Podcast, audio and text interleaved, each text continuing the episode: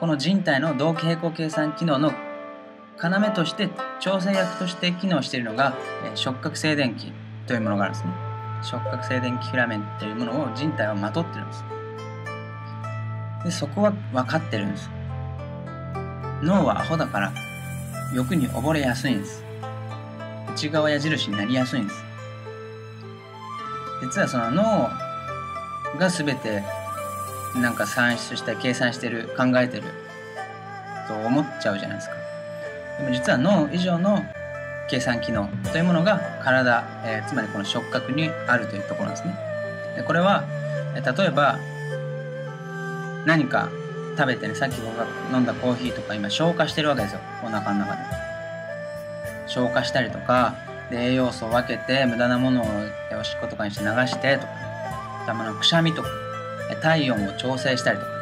今若干暑いんでちょっと汗ばんでるんですけどちょっと毛穴が開いて汗が出てきてとか怪我したらそこ再生してとかって全部脳で考えてやってないじゃないですか。頭で考えてよしちょっと暑いから毛穴開いて汗出ろとか思わないじゃないですか。誰があれ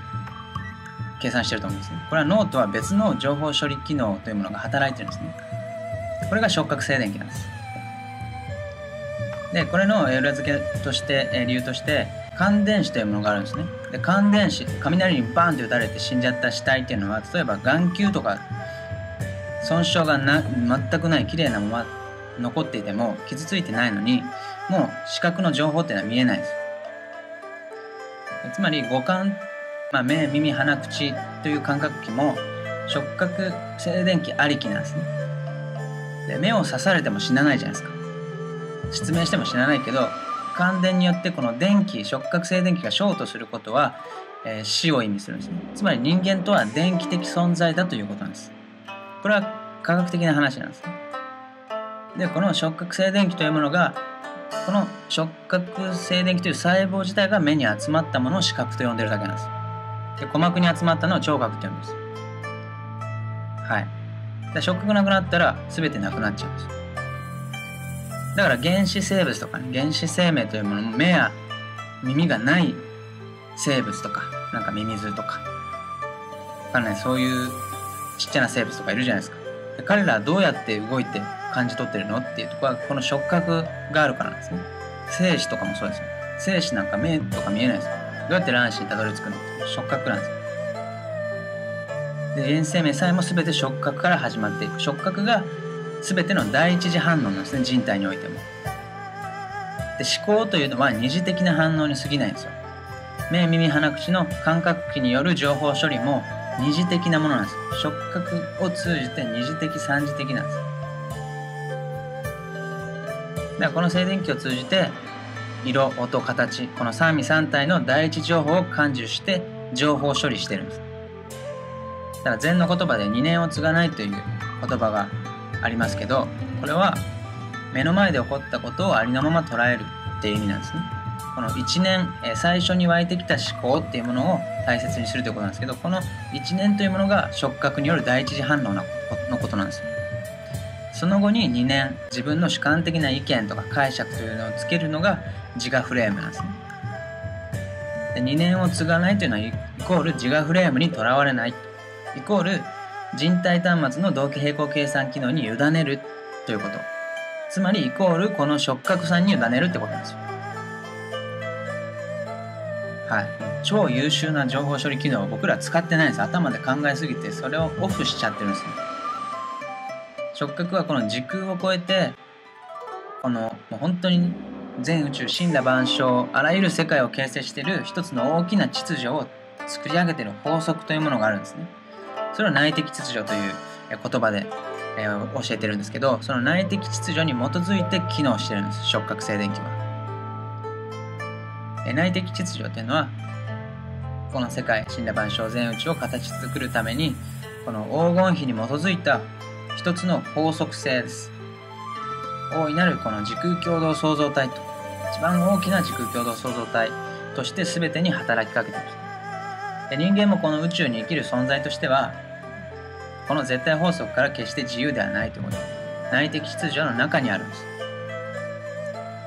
この内的秩序の分かりやすい例が黄金比白銀比といった自然界とか時代を超えて残っていく有名な芸術作品とか建造物にも現れてくる数式なんですね。フィボナッチ数列という共通したあらゆるそういった数がなぜか自然界芸術作品いろんな建造物に見られると。これが偶然なのかっていう話です。で人間がこうしたものを発見したんですけど美しいと感じる黄金比なんですね。もう無条件に美しいと感じる比率なんです。でひまわりの種の数のつき方とかね。松ぼっくりの傘の数とかオウムガイのこの螺旋の仕方とかね。対数螺旋など自然界に多く存在してるんですこういうの植物の枝葉の伸ばし方とか。あと人工物でもそういった芸術作品いろんな建造物もそうだしなんかアップルのねスティーブ・ジョブズのアップルのロゴマークとかもあのリンゴも黄金比あの欠けてるリンゴの欠けてる円の角度とか比率とかね。あとドラえもんとかハローキティとかああいうヒットするキャラクターのなんかその体のこの比率と上の胴体がこうとこの顔がこういう比率でっていうの全部黄金比なんですって、まあ、その辺はまあ実際ねどこまで本当かは分かんないですよ。後付けもあるかもしれないですけどでも自然界にこれだけ同じ数が偶然現れていると偶然とは言えないじゃないですか。これは全てのものが個別に分離していないという証拠なんです。何か大いなる法則性みたいなものがもう絶対的に存在しちゃってるんです。でこの全てに働きかけている地球上の、まあ、もっと言えば宇宙全体に働きかけているという動かぬ証拠がこのファイ黄金比なんですね。つまり全部そもそも全ては大きな一つの時空共同創造体だということです。で人間以外の生物ってのはこれに沿って生きてるんです。だからジャングルは汚れないじゃないですか。はい。絶妙なバランスを常にねみんなバラバラに動いてるように見えて絶妙なバランスがずっと保たれてるんです。なんかねサバンナかな？サバンナの水辺？川辺とかでこう水が水を飲むじゃないですか。あれが面白いのはシマウマとかこの草食動物が川辺に水を飲みに来る時間帯とライオンとか肉食動物が水辺に来る時間帯っていうのが絶妙になんか知んないけど計算されてるかのようにバラバラになってるっていうのを観測した実験した人がいるんですね。まあ絶対ではないですよ。完全ではないです。たまにバッティングはします。それはある程度肉食動物も狩りして食べないといけないからあるんですけどでもほとんどの場合これが絶妙なバランスバッティングしないようになぜかぐるぐると回ってるらしいんですね。というのもそうだし、まあ、食物連鎖とかもそうだし自然界そのものが一見バラバラに見えるようで一つ一つが全体の秩序を保つようにこの一寸の狂いもなく計算されてるんです黄金比を算出してるんですミツバチが花から花へ飛ぶことで種を落として植物が生まれたりとか。でビーバーがビーバーってこの川にねこの自分たちの巣を作るためにダムみたいに川をせき止めるんです水を。でビーバーがダムを作ることで雨がたくさん降った時に川の氾濫が変に、ね、防がれたりとか。持ちつ持たれつのこの生態系システムというものが実現してるんですけどここで重要なのはミツバチもビーバーも別に考えてやってるわけじゃないですただこうは委ねてるだけなんです。その委ねることが自然と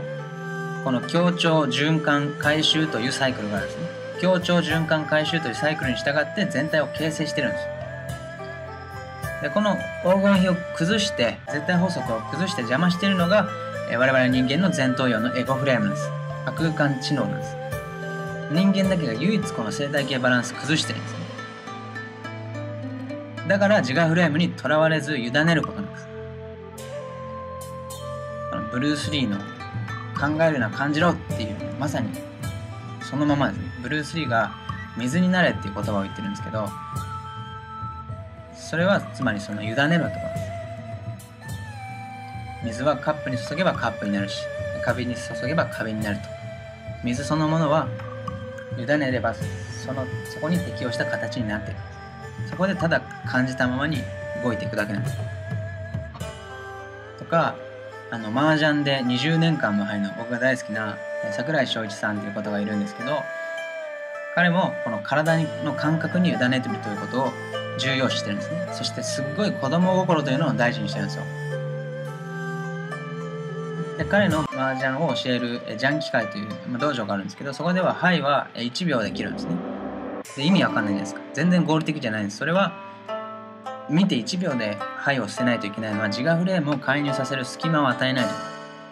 体で感じる感覚をもう一度取り戻すその人体端末の情報処理機能を取り戻す同期率を上げるということ。を彼もやってるんですね。だったりとか本当に一流っていうのはこの触覚静電気体に効く委ねるということを意識してかせずかわからないですけどやってるんですね。で頭で考えてたどり着ける境地っていうのはもう二流なんですよ。そこそこなんです、まあ、それでもそこそこいけるんですよ。でも黄金比は描けないです。はい。で今は本当に現代人っていうのは自我フレームが大きくなりすぎちゃってるんで脳が触覚を超えて一人歩きしちゃってるんです。だから頭の先っぽで考えすぎずにこの身体感覚、えー、身体言語というものをもっと取り入れていくということを心がけてみてください。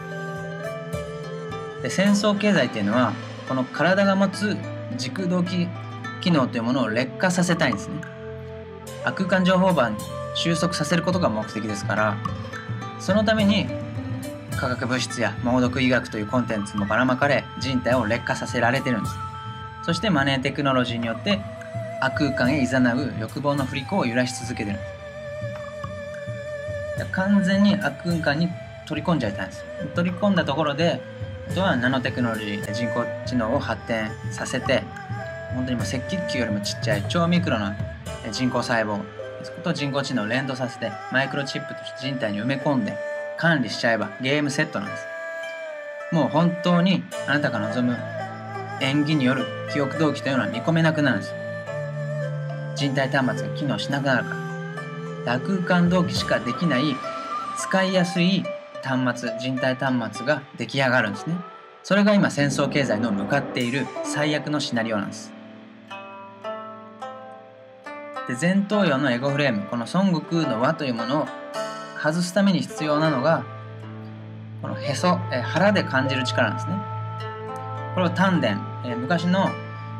武士道にもそうですし僕自身も空手というものをやってたんでこの丹田というものはあらゆる武術武道において説かれている言葉であるんですよ。ただその本質は今の、えー、空手道場でも、えー、おそらく柔道でも合気道でもなかなか本質は教えてもらえない、えー、まあ、スポーツ的な要素が強くなってしまってるんですけどこの腹で感じるということをすごく大事にしてほしいんですね。でこの触覚静電気というもの、え人体端末を、え機能させているその一番確立になっているというか、まあ、重要な要となっているのがえー、お腹丹田なんですね。その下3センチあたりにある本当に自分そこが私なんです。だから腹が立つとか腹が座るとか腹の虫がうずくとか腹を割って離すとか、まあ、腹黒いとかね。いろんな言葉が腹をつく腹という言葉あるじゃないですか。腑に落ちるとかね。腑っていうのも腹なんですね。と昔の人は自害する時は切腹って言って腹を切ってたわけですよ。全然合理的じゃない死に方なんですね。でもなぜ腹にこだわったかなんです昔の人が。そこにその触覚の機能、えー、同期平行計算機能があることを知ってたからなんですね。で現代人はこの丹田が鈍ってるんです。そして丹田が上がっちゃってるんですもう脳の方に上がっちゃってるんです。これが浮ついた状態なんです。自我フレームにとらわれるとどんどん上がっていくんです。そうするとこの振り子戦争経済の空間知能の中にある振り子プライドとコンプレックスの振り子が揺れ動く仕組みになってるんですだからへそと頭でぜ何にも考えないってわけじゃないです頭はでも考えるんですよただへそと頭を一致させることでこの振り子に揺さぶられなくなるんですこれが浮つかないこの地に足がついてない状態から腹が座った状態に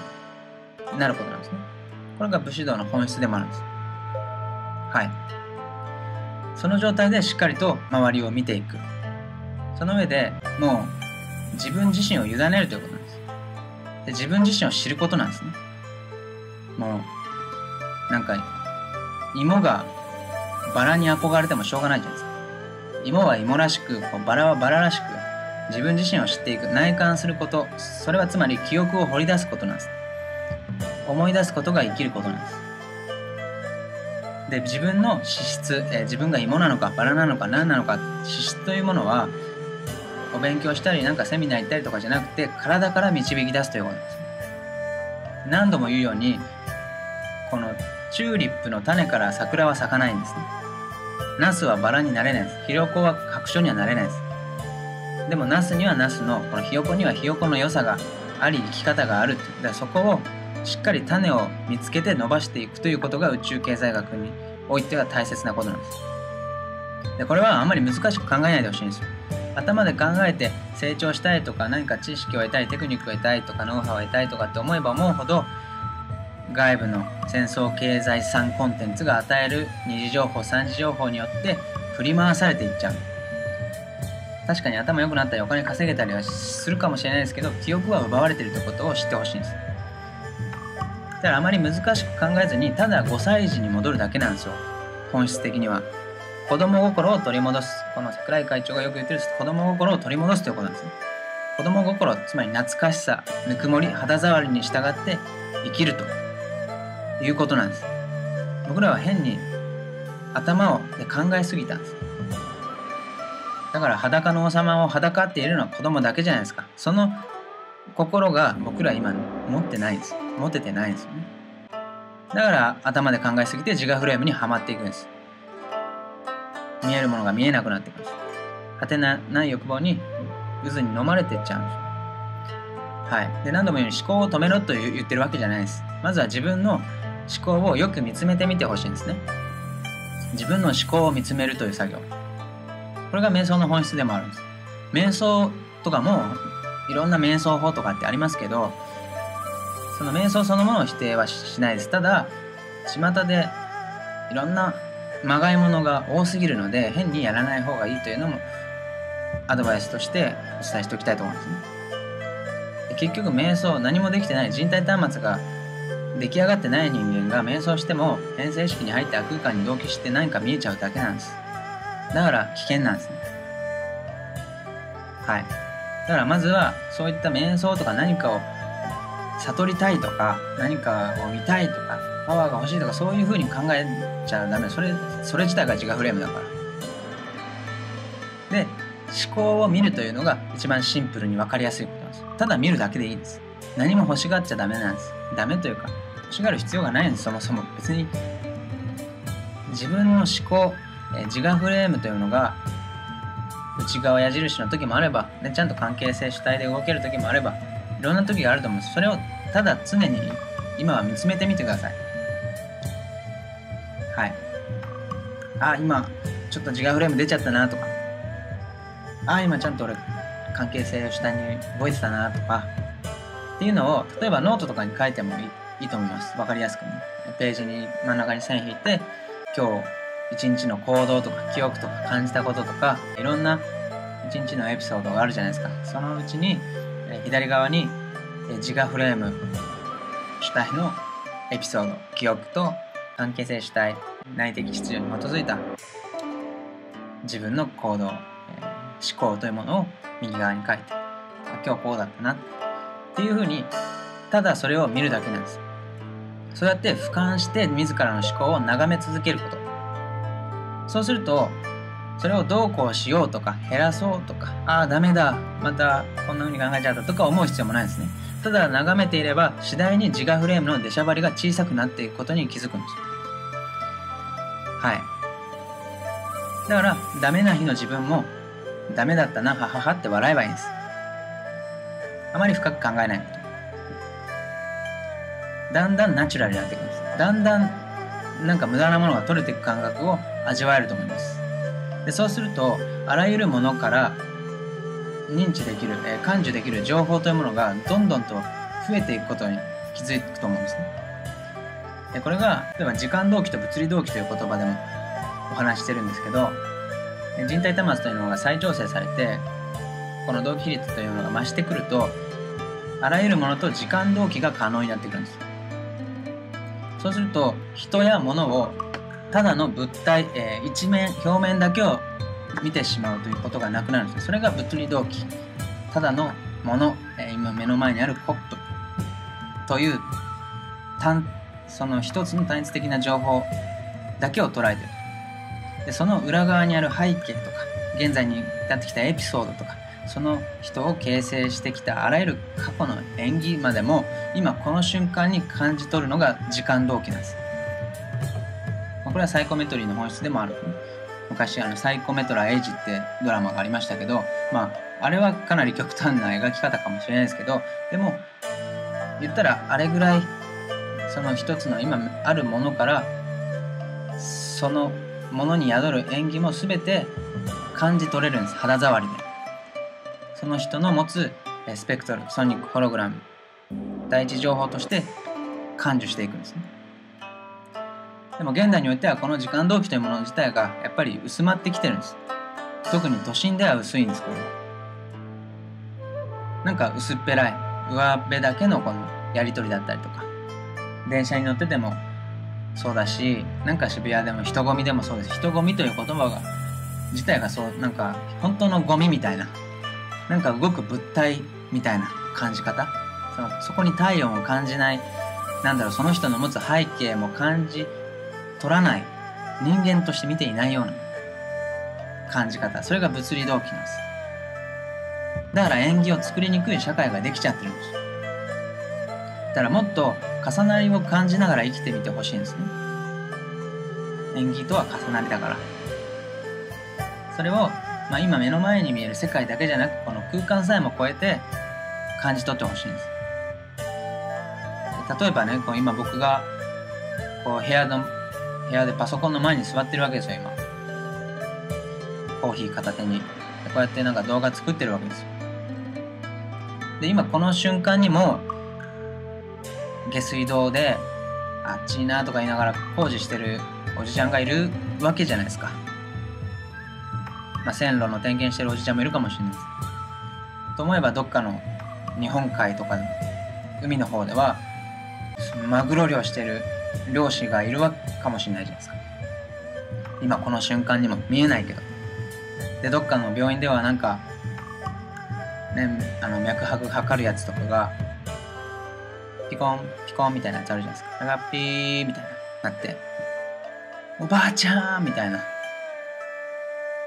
死んでいく人がいてまた同時に隣の病室では「おやー!」みたいな生まれてくる赤ちゃんがいてっていうのが今そういういろんな現実が今この瞬間も同時多発的に起きてるっていうその重なりの中に今というものがあるということをもっと感じ取って生きていけるようになるんですね。ただ自分の目の前に見える世界の今だけを一枚の紙切れとして感じ取るんじゃなくて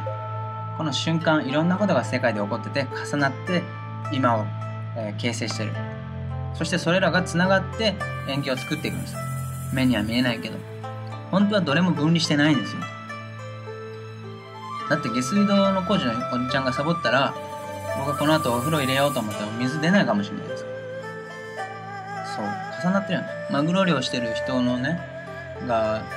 今サボっちゃったら明日あなたが寿司三昧行って食べるマグロが出てこないかもしれないですね。で本当に全て重なって、え時空を共同創造体として形成してるんです。で人体端末は実はこの時間を超えて空間を超えて時空同期できるとてつもない情報端末であるということなんです。これを本当に今は信じなくてもいいです。ただ再調整していくことでこうした時空を超えた情報処理機能というものが格段に上がってきます。これはもう脳にはできないゲートなんです。脳の僕らの単なる頭の先っぽでの思考には限界があるんです。でこの優秀な情報処理機能を持つ体を授かりながら僕らはその数パーセントも引き出せてないんです。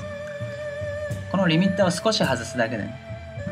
本当に自分の目の前に現れてくる現実とか時空も変化してくるのでだから体が大事なんです。体を変えることで経済が変わるんです。経済が変わるどころか全ての時空が変わってくると思います。はい。で宇宙経済学においてはこの人体端末を再調整するためにそういった考え方とか感じ取り方っていうものもいろいろお伝えしてますしあとは RH、SP2 とかファイブレスといったテクニクラテクニカルな方法論なんかも教えてもおります。これは今回は動画では間違って伝わってしまったりというものあるあるので端折りますがまず明日からもできるような簡単な方法として4つお伝えします。で1つがお散歩なんですね。はい、お散歩。で、これはウォーキングとかではないです。お散歩です。とにかくリラックスしてやってください。そして、これは思考を外側に向ける練習でもあるんです。お散歩しながら、いろんな、ね、光景とか景色とか行き交う人とか、小鳥の鳴き声とか、風とか、いろんなものがおそらく自分の部屋で閉じこもってる時よりもいろんな情報が舞い込んでくると思うんですよ。そういったものにしっかりとまあ別にフォーカスしなくていいのでぼんやりと全てをしっかりと俯瞰して見ててください。でも多分ちょっとお散歩してるとまたすぐ思考というものが巡ってきます。はい。明日の仕事のこととかね今日の晩ご飯何しよう？とか。なんかもう気づいたら周りの情報が遮断されて自分の脳内悪空間の中でいろんな思考を巡らせてる自分に気づくと思います。だからそれぐらい普段思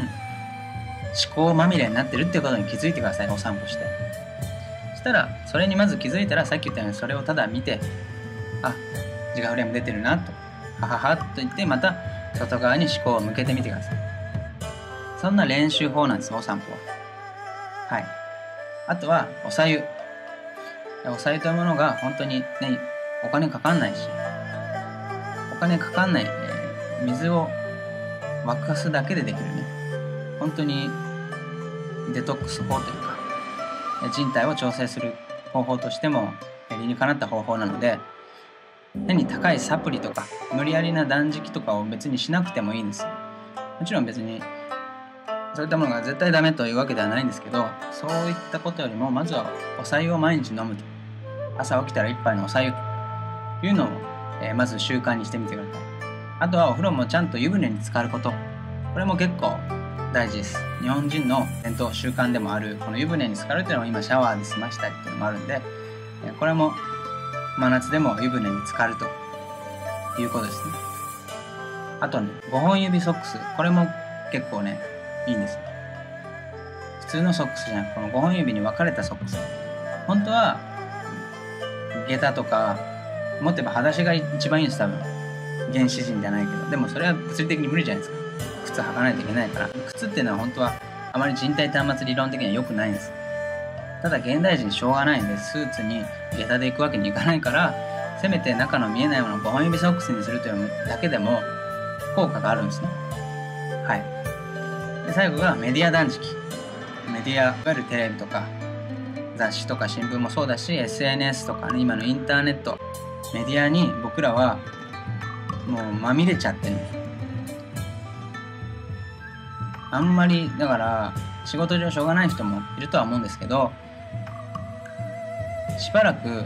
1週間ぐらい Facebook は見ないとかね。携帯もじゃあ1日携帯をオフする日を作るとかもいいと思います。日によってね、メールチェックは月曜と金曜だけにしようとか、わかんないですけど、ルールを作ったりして、メディアというものをシャットアウトする時間帯を作ると。情報がなだれ込みすぎなんですね。はい。このお散歩、お白湯、5本指ソックス、メディア断食というのは、